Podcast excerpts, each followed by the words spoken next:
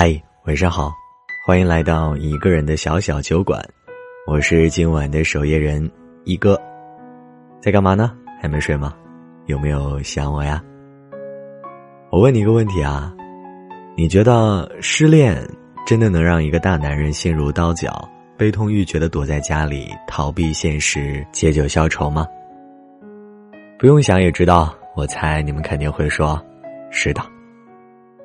那今天晚上呢，我就要来给你讲一篇这样的故事。戴好耳机哦。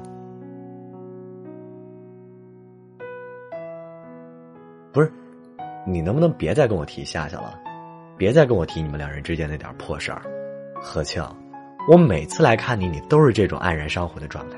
你一大男人，到底什么时候能从这段感情里走出来啊？什么时候才能出去找份工作？啊？苏小雨看着躺在沙发上的男人，她不知道自己劝了多少次，依然不见何庆有所好转。都说失恋的女生最痛苦，很难走出来，怎么到了这里，让一个二十八岁的大男生惆怅难挨？我没有在想他呀，我已经把他忘了啊。我现在只是想好好休息。何庆看着每周都会来看自己的好友苏小雨，觉得有点难受，因为他也不想这样。虽然嘴上说不想，但心里总是忍不住的想念夏夏，并且还为自己的难过找借口。自从何庆失恋，就把工作辞了。现在失业半年的他，即将花光所有积蓄，穷的几乎都快还不上老家里的房贷了。现在唯一能够救济他的。也只有苏小雨，可自己又迈不开面子向苏小雨借钱，依然给人一种我很好的状态。可是，这一切都骗不了苏小雨。苏小雨，一个喜欢何庆的女生，只因夏夏的出现，还没来得及向心爱的人表白，爱情的梦就烟消云散。苏小雨、何庆、夏夏。三个人是同一家公司的，苏小雨与何庆是待了一年的老员工，两人不仅工作默契，关系更是好到能穿一条裙子。本想着七夕情人节就跟何庆表白的苏小雨，因一个刚来公司的夏夏，而打破了他所期待的美好爱情。夏夏是刚毕业的小姑娘，今年才二十二岁，在苏小雨和何庆眼里，是一个娇小可爱。有灵气的小姑娘，很是招人喜爱。夏夏进入公司后就被分配到了何庆的组，当时还有其他男同事跟何庆开玩笑说：“哎，你们组来了这么一漂亮小姑娘，可要好好带哦。”没想到这一带就带出了感情。自从夏夏来了公司以后，整个部门不仅活跃了很多，也让大家感受到了九五后小姑娘。炉火清纯的开朗，夏夏像是个磨人的小妖精一样，不仅嘴巴很甜，也很会来事儿，在工作上也很努力，这让带她的何庆感到欣慰。他并没有觉得这么一漂亮白嫩的小姑娘有哪里矫情，反而很上进，是个值得培养的苗子。两人相处工作的时间长了，久而久之，何庆的心思有些变化。他不知道自己什么时候喜欢上夏夏了，不知道从哪一天开始，看见夏夏都会有些甜蜜。虽然不说有心跳加速的感觉，但也会让他心情愉悦。只要看到夏夏，就感觉每一刻都很美好。慢慢的，何庆会陪着夏夏加班，会教她很多东西，也会撒谎说跟夏夏顺路，下班一起走。送夏夏回家，其实只是多想陪陪夏夏而已。为了抛开工作，能进一步的接近夏夏，何静在周末的时候会约她吃饭、看电影。夏夏并没有拒绝，反而两人一起聊得很开心。除了聊些公司的事情，也会聊彼此的兴趣爱好，还有以前的感情生活。得知夏夏已经忘记了分手一年的前男友，这让何庆。更加有了追夏夏的勇气。在向夏夏表白之前，何庆把这件事告诉了苏小雨，苏小雨并没有感到惊讶，只是淡定的说了一句：“喜欢就去追啊。”其实苏小雨早就知道何庆和夏夏的关系异常，因为他发现何庆对夏夏照顾有加，不仅会帮夏夏带早餐、帮工作，部门一起聚餐还会帮夏夏挡酒等等。这些何庆所表现出来的行为，对苏小雨来说，是前所未有的打击和心痛。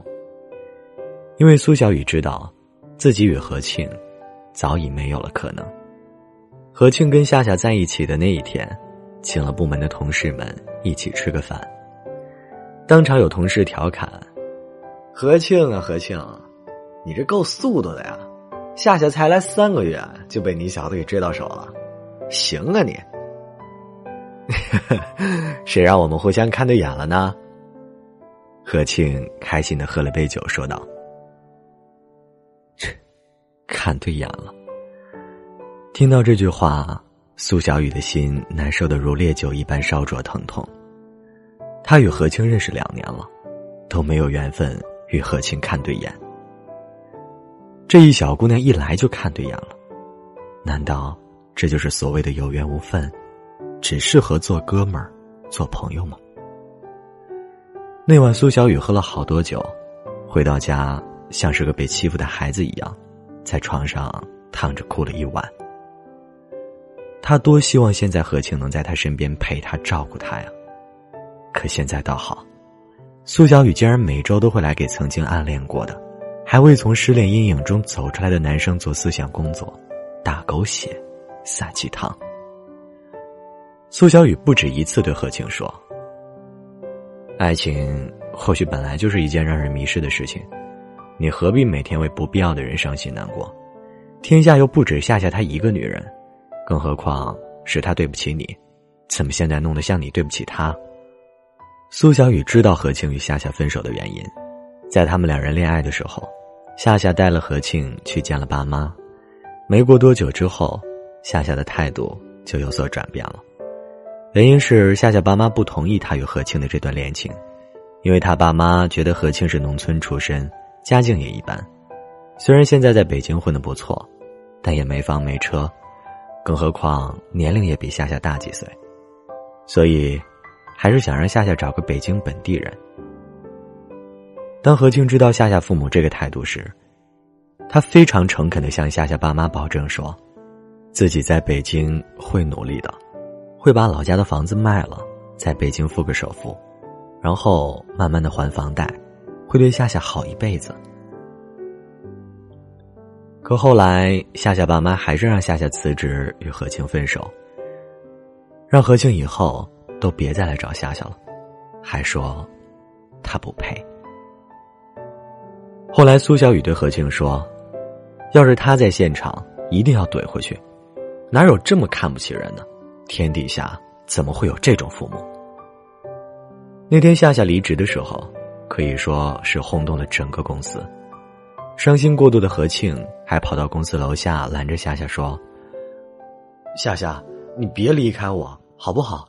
我会努力赚钱，我会对你好，然后在北京生活下去的，好吗？”但夏夏却给了他致命的打击。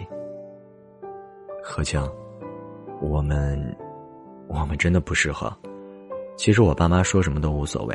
只要我喜欢你，我根本不在意他们的想法。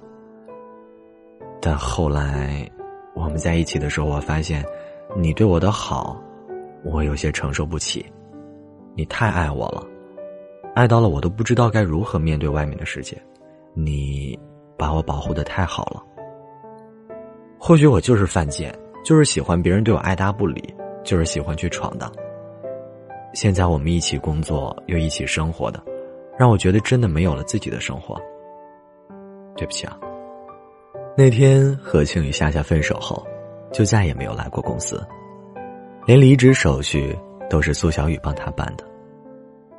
后来，或许何庆受到了爱情和现实的双重打击，经常去酒吧买醉，有时候在家里也会喝酒。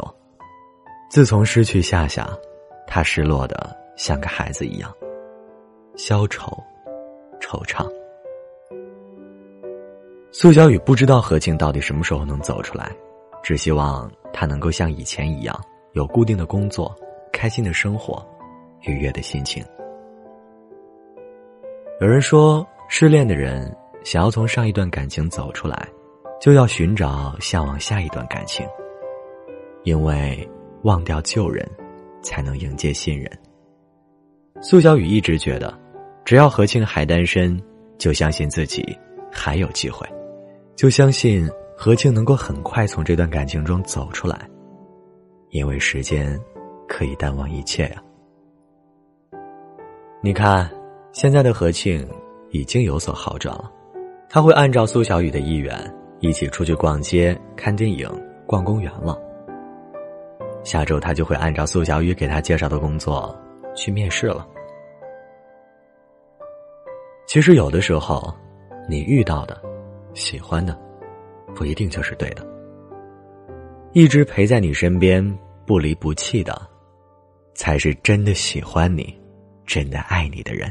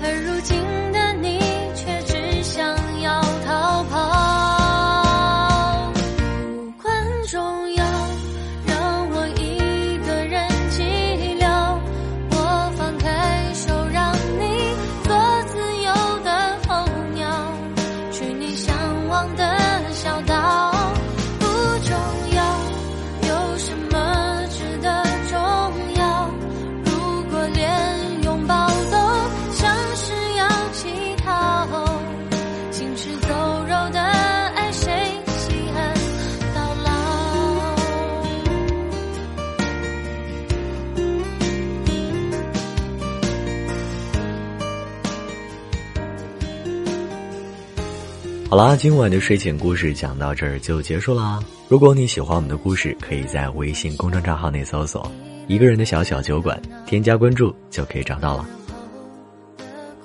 每个你失眠的夜晚都可以来这里，听我讲个故事，对你说晚安。我们下个夜晚见。夜很深了，早点休息，晚安，好梦。